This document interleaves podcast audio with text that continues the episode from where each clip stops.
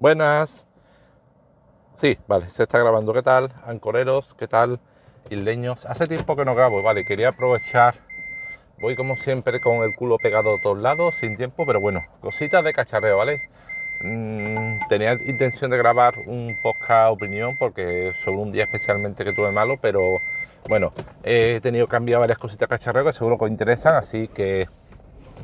Y eso creo que suele tener bastantes visitas Así que aquí va. Primero, cosas. He cambiado de operador de telefonía. Sí, yo ya no tengo un operador que era eh, Digi. ¿Por qué? Entre otras cosas porque eh, la calidad wifi que da en España, bueno, creo que la mayoría que me escuchéis soy de España, pero por si no, en España hay operadores de fibra.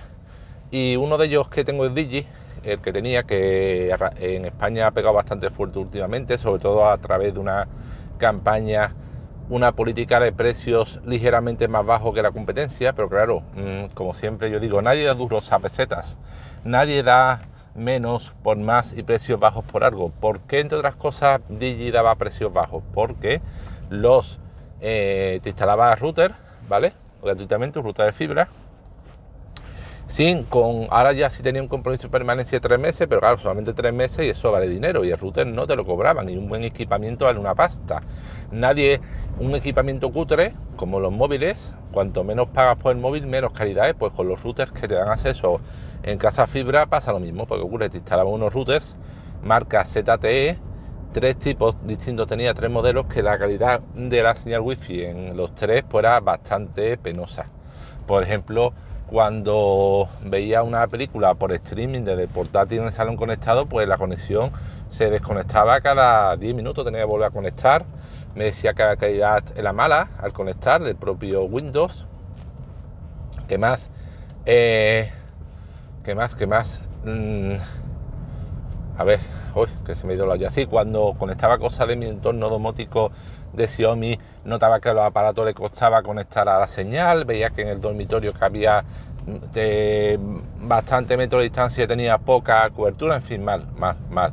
Pues, ¿qué hice? Pues me he cambiado a, yo tenía contratado Digi 500, 1 giga, en teoría 1 giga de conexión y 10 llamada limitada y 10 gigas de datos, ¿vale?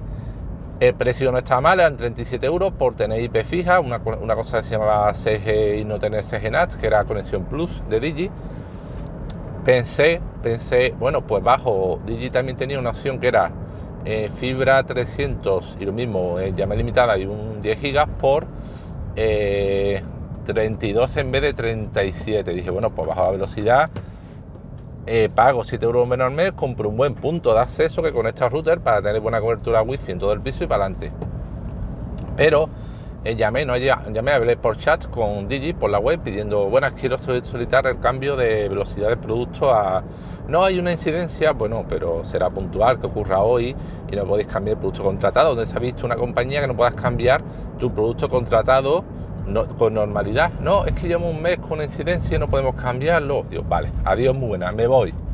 Llamé esa misma mañana a O2, que para los que no conozcáis es la marca de bajo coste de de teléfono de Movistar. Todas las compañías en España tienen una marca de bajo coste donde ofrece mejores precios por un servicio más ajustado en, cuanto, en cuanto a productos. Es decir, por los productos normales de Telefónica, Movistar suele tener televisión, paquete de televisión, una serie de cosas. No, aquí la llamada, la fibra, el móvil, los 10 gigas y punto pelota, ¿vale?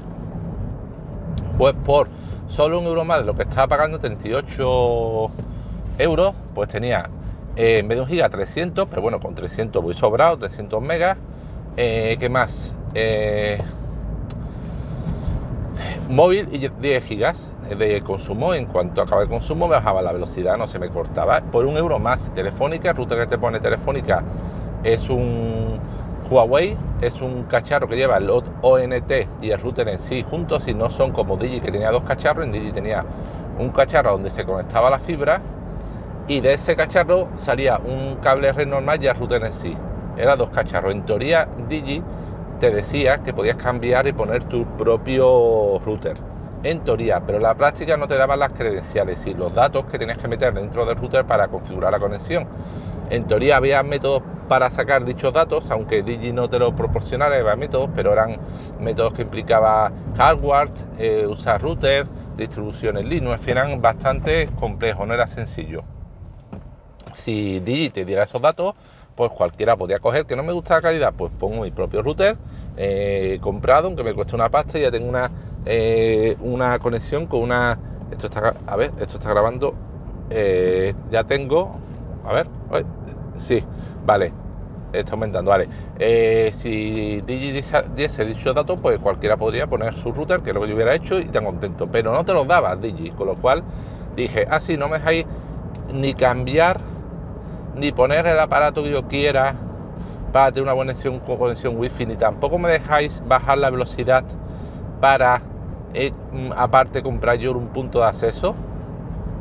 Pues si no me iba, y voy a pagar lo mismo que con otras compañías, que si me da un, un servicio en condiciones, pues me voy a otra compañía. Dicho y hecho, llamé a Telefónica por la mañana, sobre las 10. Oye, quiero, no, lo hice por internet, contraté el producto por internet a las 10 de la mañana y a las 12 ya me estaban llamando de Digi, de perdón, de O2, diciéndome, bueno, ¿le, parezca, ¿le parece bien que sobre las 2 vaya un técnico de Telefónica de Movistar a instalarle la conexión a yo? Oh, estupendo, vinieron, me lo, ya, me lo puso, me lo configuró un momento.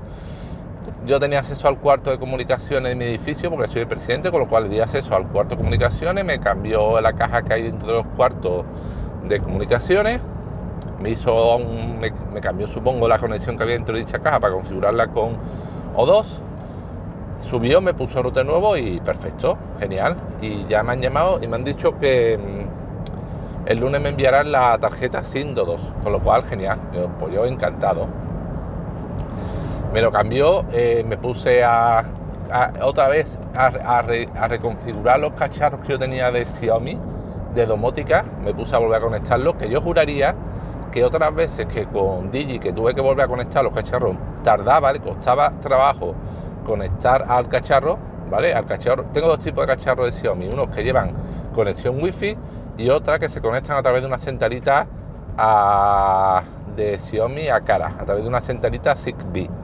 Los que llevaban wifi, en Home, My Home tú lo detectas, le dices que a través del móvil lo detectas, le dices a que wifi se tienen que configurar y conectar y, se acoplan. Pues ese proceso del cacharrito, por ejemplo, un cubo, una aspiradora que tengo vacuum, ¿qué más? Los interruptores, las bombillas, el proceso de conectarse a la red para mí que tardó menos de lo que en su momento otra vez se me había tardado con, con Digi. Se conecta en un momento, lo cambié súper rápido y encantado. De momento hice una prueba de velocidad, me da entre 250 y los 300 megas contratados y todavía no he probado a conectar lo que os decía que me daba problemas con el con el portátil por streaming, pero ya lo probaré y veré qué tal. Pero de momento pinta buenísima y por un euro más de lo que pagaba y con calidad o dos, que al fin y al cabo es telefónica. No, si tengo una incidencia o una lo que fuera, no es como eh, fibra subcontratada, Neva o algo sí creo que se llama, sino directamente eh, telefónica me lo resolvería, con lo cual genial. Luego me puse a configurar más cosas tuve un problema curioso con el NAS que hasta que lo resolví me volví un poco loco, bastante loco. ¿Por qué? Porque en el NAS, en mi network de Synology, tengo un NAS 218 Plus 2 de marca Synology, del que estoy muy contento, ¿vale? Puedes acceder por una cosa de Synology, que se llama White Connect, ¿vale? Que tú pones un, un alias, el alias.whiteconnect.to y acceder directamente al, al, NAS, al equipo NAS desde casa, ¿vale? Tuve que configurar DMZ, de Militares Zone, que significa que todo el tráfico, todas las peticiones que llegan al router las redirija a una única IP, en este caso a la de la, a la del router. Eso funcionó bien, ¿vale? Pero ¿qué ocurre? Que también eso, por ejemplo, es eh, por ahí entras por HTTP, eh, HTTP normal.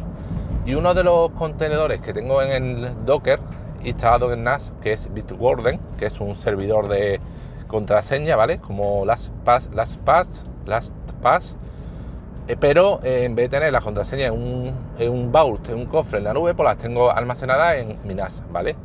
Porque además tiene una extensión Bitwarden que puede utilizar tu propio servidor, una cosa parecida a, WordPress. Tú puedes utilizar WordPress conectado al servidor oficial de WordPress de, que de la empresa o bien al tuyo propio que tengas instalado un servidor de WordPress en un NAS, en un PC, en cualquier sitio.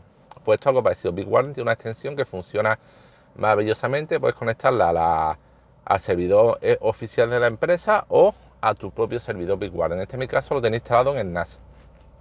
Pero ¿qué ocurre? Que ya que son eh, contraseñas y cosas sensibles, la extensión requiere acceder al Vault por HTTP, HTTPS. No, no puedes acceder por HTTP.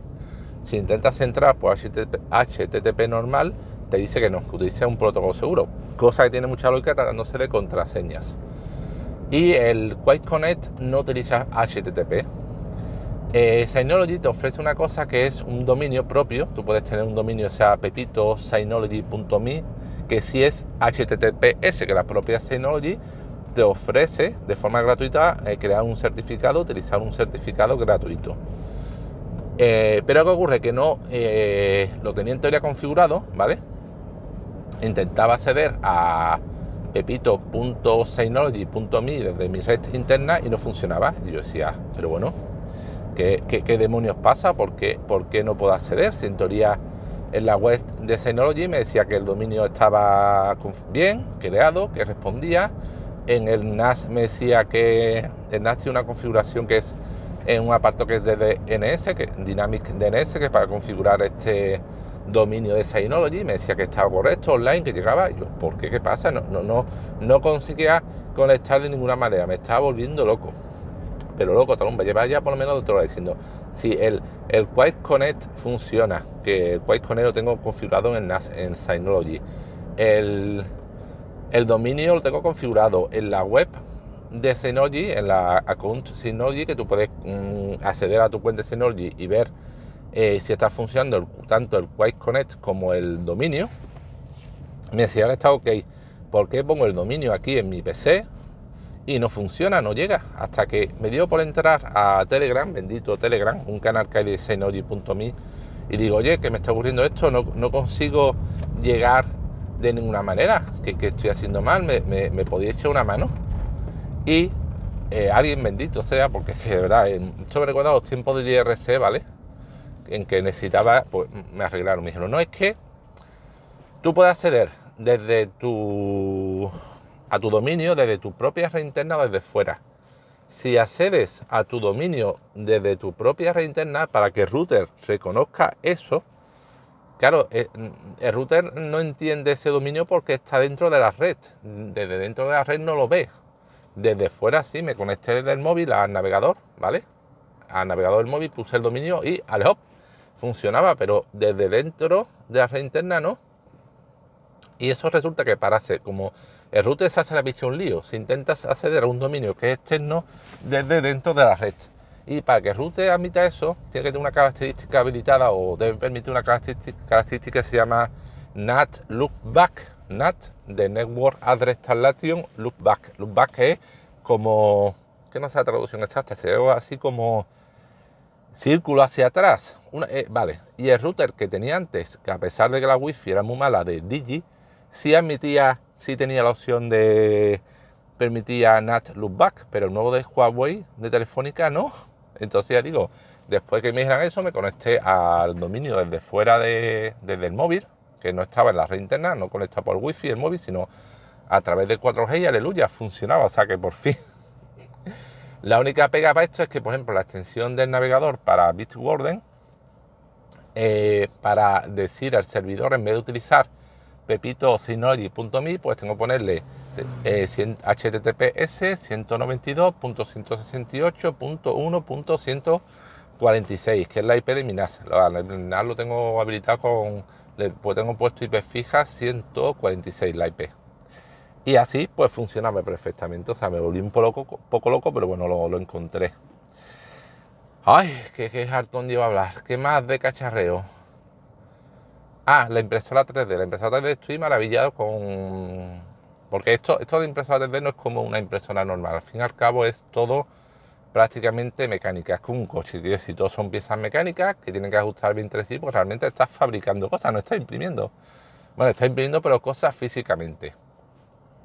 Con lo cual, yo con mi impresora 3D llevaba ya un tiempo amargado porque no funcionaba bien, no eh, echaba bien el filamento, no extruía, ¿vale? No encontraba el problema. Eh, había comprado una boquilla nueva, bueno, esto da para un episodio completo, un, un host nuevo, había comprado Paflón, que es el tubo por donde va el filamento nuevo, había, no, no encontraba teca, tenía ganas ya de tirar la impresora por, la ventana, hasta que uno, un chaval de Sevilla, que ya me ha ayudado varias veces, y, ya me imprimido alguna pieza, le había llevado el hosten. El hosten es el bloque cuadradito que va al final de la impresora, por donde pasa, donde se pone la boquilla que saca el filamento fundido, pues ese hosten, ese bloque cuadradito, lo había llevado al chaval para que me, me hiciera un taladro para y meter un tornillo para sujetar una cosa, la resistencia, la resistencia que hace que se caliente para fundir el filamento es un tubito, ¿vale? Y ese tubito no, se, quedaba sujeto dentro del hot end, la resistencia, ese tubito redondo alargado, ese cilindro, que es lo que calienta elevada temperatura, no se quedaba bien puesto porque tenía holgura. Había pedido la pieza al chino y en el chino me venía el hot end con el tubo, pero el tubo, la resistencia tenía holgura. Pues me hizo un taladro y un tornillo para sujetarlo. Pero aún a pesar de eso la impresora no funcionaba bien. Y estaba ya amarga, no sabía qué pasaba. Y me dice el chaval súper majo, no, pues, oye, tráemela y yo, yo, coño, no me conozco sin conocerme de nada, ¿vale? Pues lo conocí a otro grupo de Telegram de cacharreo 3D, el chaval, sin conocerlo apenas, ya me había hecho un favor, pues me dice, no, no, tráeme la impresora y yo te la reviso. Se la, se la llevé, el chaval estuvo revisando, me ha fabricado unas piezas para poner el ventilador de capa. El ventilador de capa es el que enfría el filamento una vez que se deposita sobre la superficie, ¿vale? Una vez que ha formado la capa, va haciendo capa, el hosting va haciendo capas de material de filamento y el, ventilador de filamento va enfriando esas capas. Pues como había comprado una resistencia a todo el bloque que echa el filamento, había comprado nuevo, el, ese bloque no, podía acoplar correctamente el, ventilador de capa que ya tenía original. Pues me había hecho un adaptador. Bueno, he visto el vídeo, el chaval se ha pegado un currazo.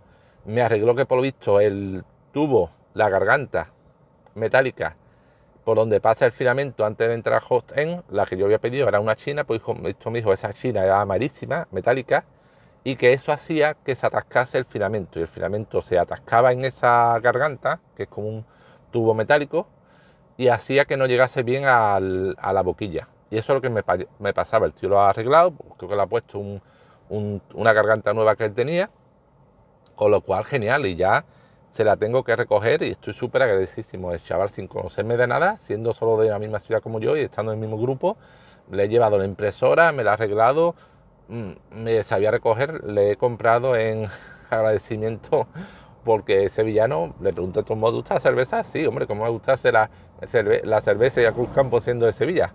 Pues agradecimiento compró un par de cerveza de Cruz Campo especial y se la daré cuando le recoja la impresora, hombre. Hombre, que menos. Internet maravillosa, con gracias, gente así. ¿Y qué más de cacharreo? Bueno, me he comprado un Fitbit, un reloj.